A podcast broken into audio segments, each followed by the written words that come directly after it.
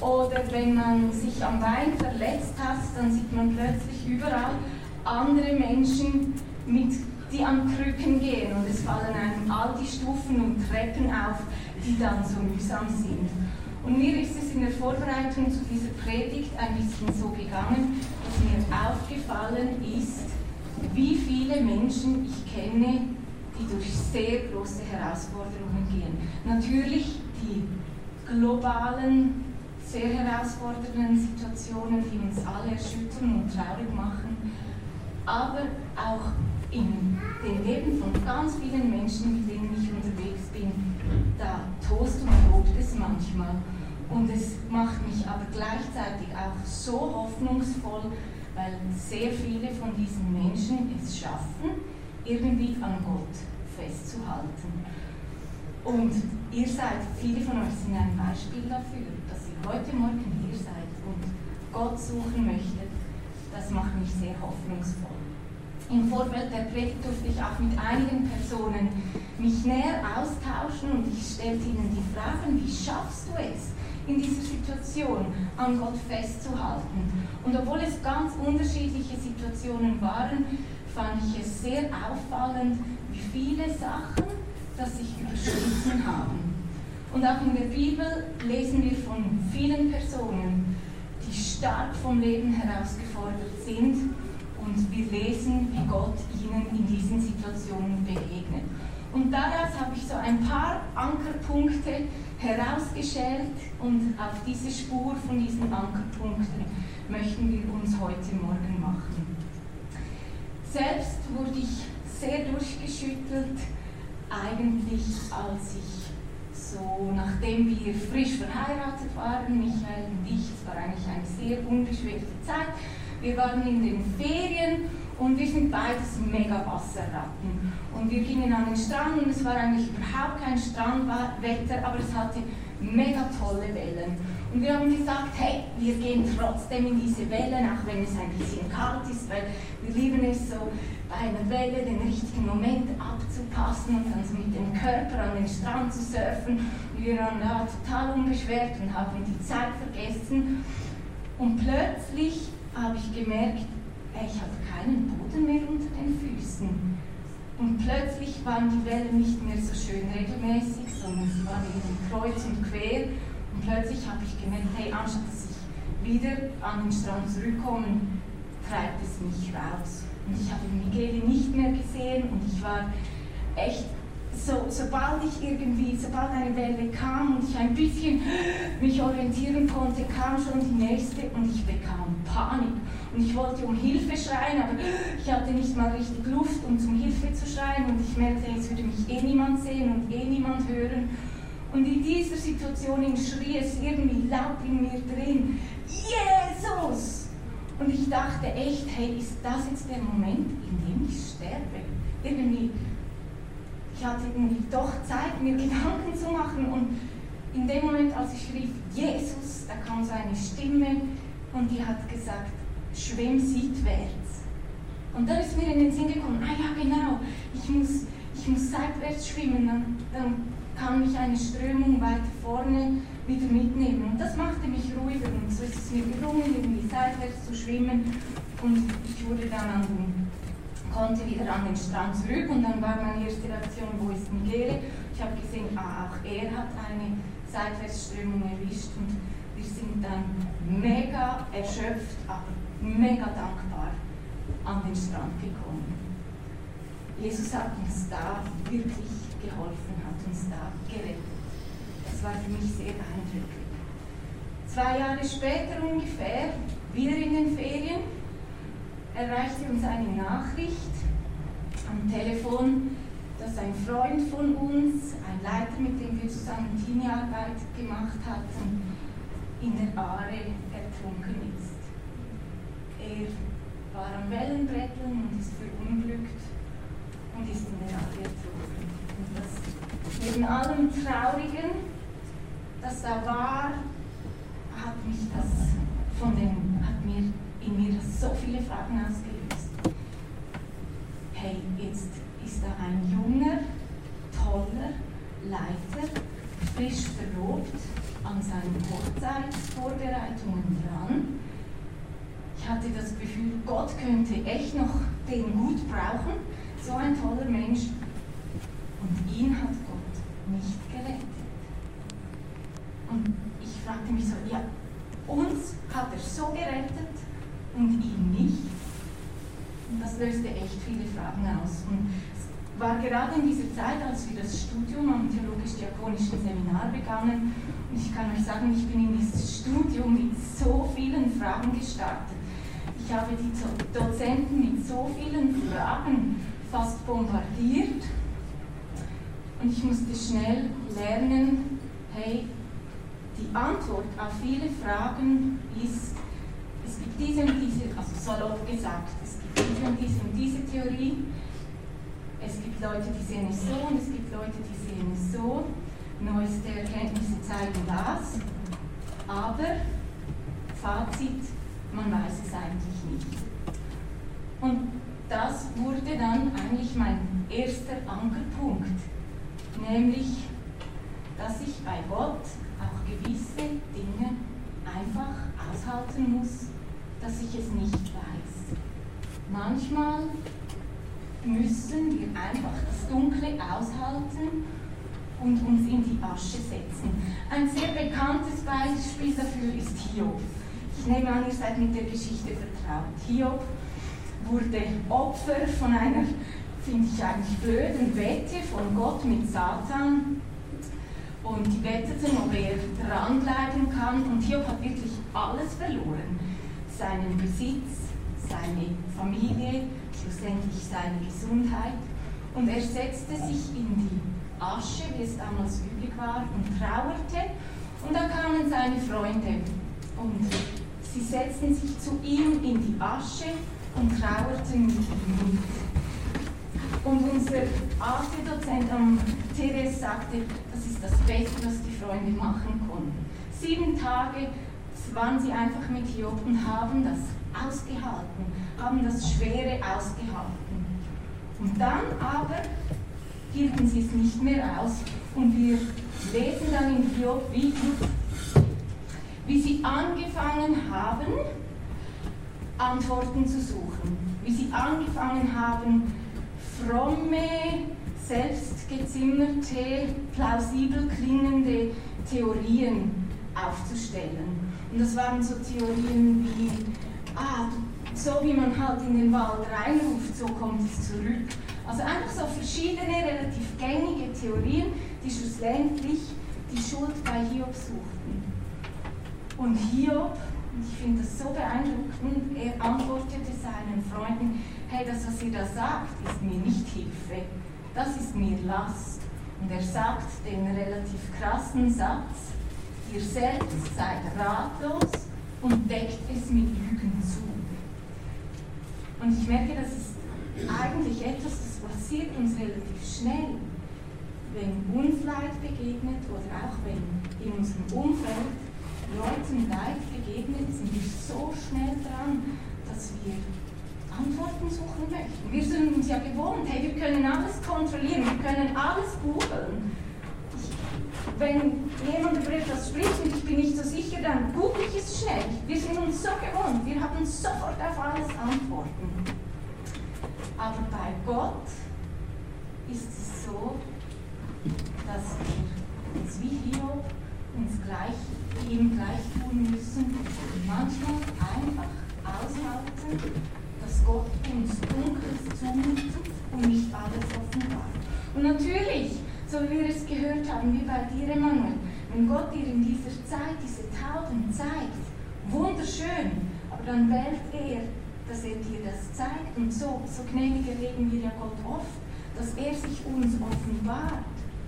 Aber es ist nicht an uns, Dinge, die er uns nicht zeigt, irgendwie Theorien aufzustellen, ähm, sondern wir sollen uns an Gott halten. Und das Beste, was wir manchmal auch für Menschen tun können, die in Not sind, ist uns mit ihnen in die Asche zu setzen und einfach mitzufallen. Aber das Gute bei Gott ist, auch wenn er sich mal nicht meldet oder wenn wir ihn nicht verstehen, heißt es nicht, dass wir ihm nicht alles hinwerfen dürfen. Und das finde ich so schön bei Hannah. So lesen wir die zweite Bibelstelle vom zweiten Ankerpunkt ist, Gott hält uns aus, wenn wir es nicht aushalten. Also auch wenn wir in Situationen sind und wir merken, das halt jetzt nicht mehr muss, Gott hält uns aus. Und zwar immer wieder. Immer, immer wieder. Es gibt wie kein Kontingent bei Gott. Ich habe so und so viele Klageminuten und nachher muss ich wieder äh, die Richtung ändern, sondern bei Gott darf ich immer wieder neu kommen, weil wenn wir es nicht aushalten, hält Gott uns aus. Und eine Stelle, die mich schon oft ermutigt hat, als ich Kummer hatte, war bei Hannah. Ich möchte sie euch vorlesen aus 1 Samuel 1. Elkanah, das war der Mann, hatte zwei Frauen, Penina und Hannah. Penina hatte viele Kinder, Hannah war kinderlos. Penina versuchte Hannah regelmäßig wegen ihrer Kinderlosigkeit zu kränken. Wieder einmal war es so geschehen. Hannah stand auf und ging zum Eingang des Heiligtums. Hannah war ganz verzweifelt. Unter Tränen betete sie, Herr, du Gott Israels, hab Erbarmen und nimm diese Schande von mir. Hannah betete so lange und intensiv, dass sie der Priester Eli für betrunken hielt und wegscheuchen wollte. Darauf antwortete Hannah, Nein, Herr, ich bin nur unglücklich und habe mein Herz vor dem Herrn ausgeschüttet. Ich habe großen Kummer, ich bin ganz verzweifelt. Deshalb habe ich hier so lange gebetet. Daraufhin sagte Eli, geh in Frieden, der Gott Israels wird deine Bitte erfüllen. Die Geschichte hat mich in einer Situation, in der ich echt auch eine andere Situation kann ich jetzt nicht erzählen, aber fast nicht ausgehalten habe, hat mich die so berührt. Und ich habe mich hingekniet, habe einfach nur vor Gott geschluchzt und ihm den ganzen Mist hingeworfen. Und das kann sein, es steht hier, dass sich Hannah, oder vorher haben wir gelesen, Hannah nahm sich wie aus, dieser, aus diesem Essen raus. Sie geht nach dem Essen, geht sie und betet. Also manchmal dürfen wir uns auch aus dem Alltag ausklingen und einfach solche Klagezeiten einschalten. Ich habe das auch schon gemacht, zum Beispiel in katholischen Kirchen. Die sind ja immer offen. Und ich bin schon ein paar Mal, habe ich gemerkt, hey, jetzt muss ich spazieren gehen. Bin dann in die katholische Kirche und habe mich auf diese Kirchenbank gekniet, auf das Holz. Und so wie Hannah, habe einfach geschluckt. Ich dachte, hey, wenn mich jetzt jemand sieht, dann denken die, was ist das für eine komische Frau? Aber es heißt hier, dass Eli ihr sagte, geh in Frieden, der Gott Israels wird deine Bitte erfüllen. Ich habe in Situationen dann oft gemerkt, vielleicht hat Gott nicht gerade zu mir gesprochen, aber ich konnte in Frieden gehen. Irgendwie war die Last, wurde mit der Zeit leichter und ich habe wie einen Frieden erfahren. Und manchmal haben sich die Bitten erfüllt und manchmal hat sich aber auch die Situation anders verändert, als ich das wollte. Und ich hatte zum Beispiel einen Klageraum, das klingt jetzt vielleicht ein bisschen komisch, aber ist bei uns, unser Weinkeller ist ein bisschen mein Klageraum, weil wir haben dort einen ganz kalten Boden und irgendwie erdet mich das so. Und manchmal, wenn ich Situationen habe im Alltag, die, die, die mich ähm, stark bewegen, dann gehe ich allein in diesen Weinkeller und knie mich auf diesen kalten Boden. Und meistens gehe ich mit mehr Frieden wieder nach oben, weil ich irgendwie das alles deponieren konnte. Hannah hat Gott erlebt, indem sie klagen durfte. Wir lesen aber auch von Personen in der Bibel, die Gott erlebt haben, im Ringen und im Kämpfen mit ihm. Und so lesen wir das äh, bei Jakob, das ist das ganz bekannte Beispiel. Und mein nächster Punkt ist, wir dürfen auch mit Gott in den Ring steigen.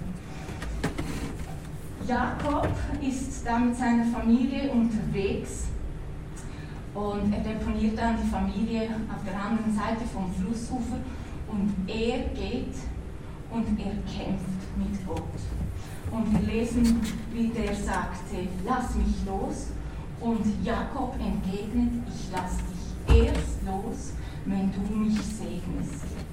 Und mir kommt da fast ein bisschen äh, unsere Kinder in den Sinn. Ich lass dich erst los, wenn du mich segnest.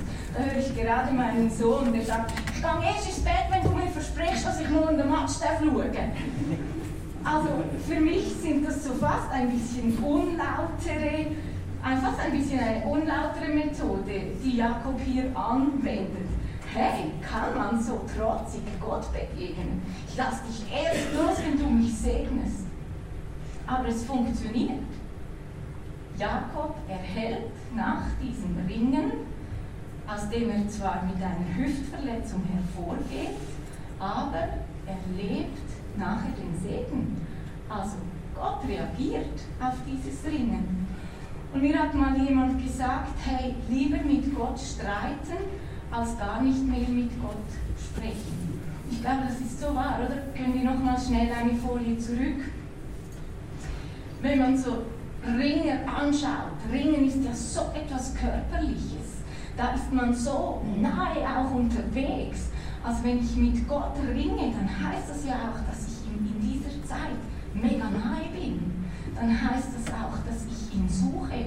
Das ist für mich auch Ausdruck davon, dass ich Hoffnung noch nicht aufgegeben habe, weil ich ja ringen möchte und das von Gott erringen möchte, dass er eingreift. Und es gibt es aber auch manchmal, dass wir in Situationen sind, wo wir selber nicht mehr ringen mögen, wo wir die Kraft nicht mehr haben, mit Gott zu ringen, wo uns die Worte fehlen, vielleicht auch nochmal ein Gebet auszudrücken. Und, dieser, und in dieser Zeit, und das ist wie mein nächster Punkt, ist es mega gut, wenn wir andere Leute haben, die für uns ringen. Hier in der Gemeinde zum Beispiel haben wir die Gebetsbox und das Segnungsteam und die Oase. Und das darf man echt in Anspruch nehmen. Das sind Leute, die haben es aufs Herz bekommen, mit anderen Leuten zu ringen. Und auch das habe ich schon ein paar Mal erlebt, oder bei uns im, im Lichthaus habe ich schon erlebt, wie da eine Person war in einer großen Not und ich habe so einen fast heiligen Zorn äh, bekommen für diese Person, für dieses Leid und wir haben als Kleingruppe mit Gott gerungen und gesagt, und wir lassen dich nicht los, bis du diese Person segnest. Wir lassen dich nicht los, bis da Durchbruch kommt. Und das finde ich so schön auch an unserer Gemeinde und so wertvoll, dass wir nicht alleine unterwegs sein müssen. Und ich möchte, ich kenne das selber auch, manchmal kostet es mich viel, andere um Gebet zu bitten. Aber lasst uns gegenseitig da auch einander um Gebet bitten, weil es so viel Kraft hat, wenn andere auch in einer Situation für uns ringen. Etwas sehr Einfaches sind ja auch Gebetschats ähm, ich hatte so eine tolle Nachricht von Tirza, einfach am Donnerstag, darf ich es schnell erzählen? Am Donnerstag hat mir Tirza einfach so geschrieben, hat mir ein Bild geschickt und geschrieben, ey, darf ich für dich beten? Und ich habe gemerkt, das hat mich in dem Moment so gefreut, dass da jemand einfach an mich denkt und für mich betet. Sie hat dann für die Predigt gebetet, ich hoffe, es nützt. ähm, aber das tut so gut. Und etwas, was ich auch sehr als hilfreich erlebt habe, ist, wenn uns die Worte fehlen, um mit Gott zu ringen, dann dürfen wir uns auch an Worten von anderen bedienen. Wir finden so viele, viele Psalmen, wo Menschen mit Gott ringen. Oder es kann sein, dass wir einfach Lieder singen, die irgendwie Hoffnung ausdrücken.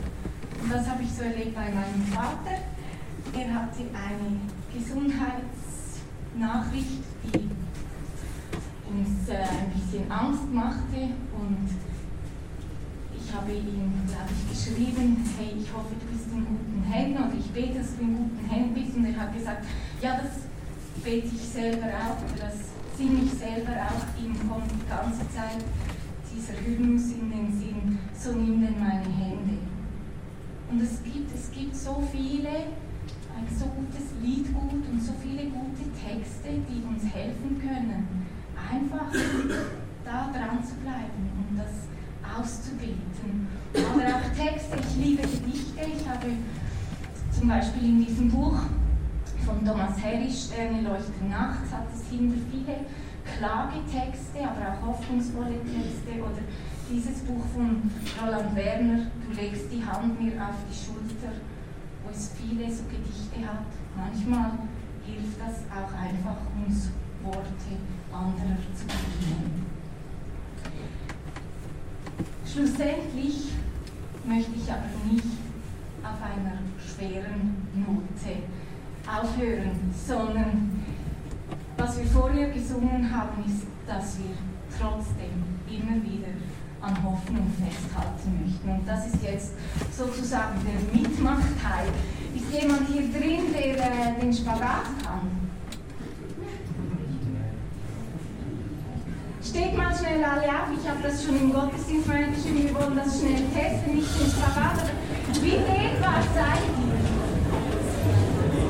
Wenn ihr so steht und ähm, so hüftbreit hier steht und eure Hände nehmt, könnt ihr vorne euch so gegen den Boden beugen und mit den Händen den Boden berühren. Immer zu bleiben.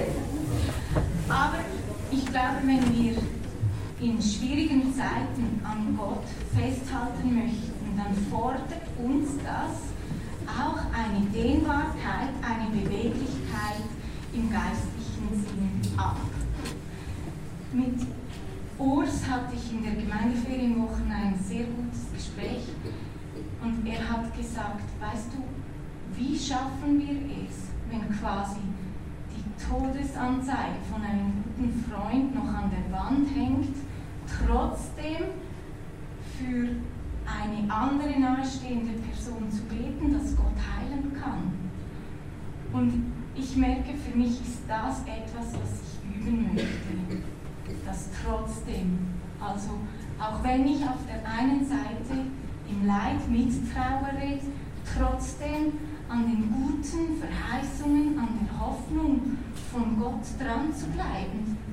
Und für mich sehr schön ausgedrückt, hat das der Henry Nouwen. Er ist ein holländischer Priester, Psychologe ähm, und Professor, also jemand, der wahnsinnig viel studiert hat, der wirklich, wirklich viel studiert hat und er hat den Satz geprägt, Gott alles zutrauen und ihm auch alles überlassen. Und das ist so den Spagat, den ich immer besser lernen möchte. Ihm immer wieder alles zutrauen, jeden Tag neu, ihm alles zutrauen, dass er Wunder tun kann. Und gleichzeitig auch den Frieden damit zu haben, dass ich es ihm überlasse, wie und wo das er wirkt. Und das Schöne daran ist, finde ich, wenn uns der Glaube fehlt, eben ihm alles zuzutrauen, dann müssen wir diesen Glauben nicht mal selber aufbringen.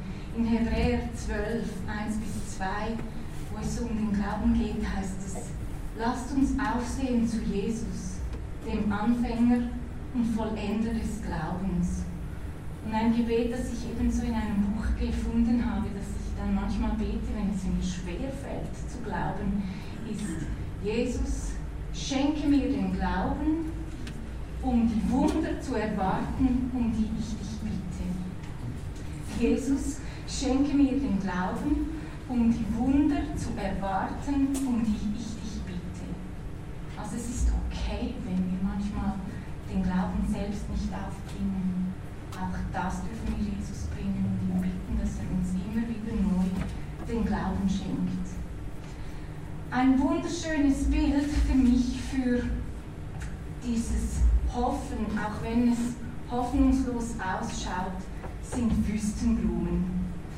Es gibt ein Lied vom Gebetshaus und da heißt es in der Bridge, wenn du mich küsst, erklingt ein Lied, die Wüste blüht, jede Träne versiegt.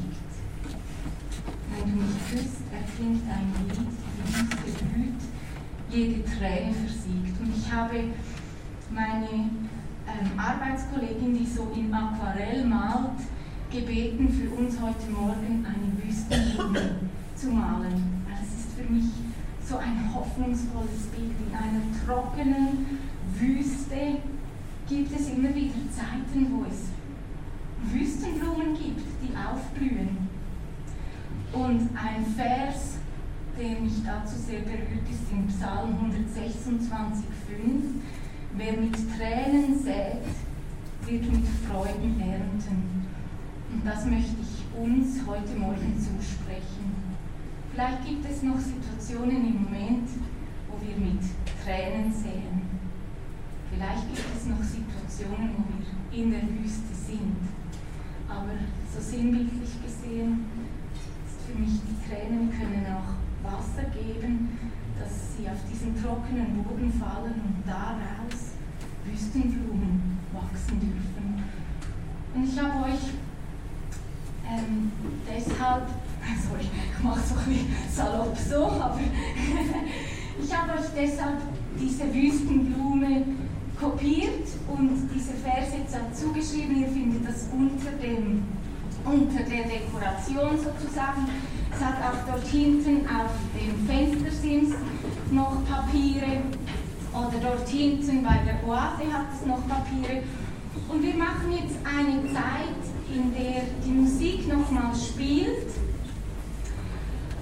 und wir einfach zusammen Gott bieten möchten. Entweder für persönliche Situationen, aber vielleicht auch für die globale Situation im Moment oder vielleicht auch für Situationen aus eurem Umfeld.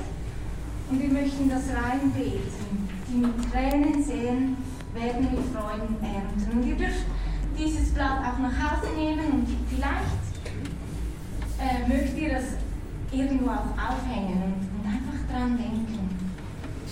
Wüstenblumen, wir möchten beten, dass diese Wüstenblumen aufsteigen. Ihr dürft auch hinten eine Situation aufschreiben, für die ihr gerade Hoffnung reinbeten möchtet.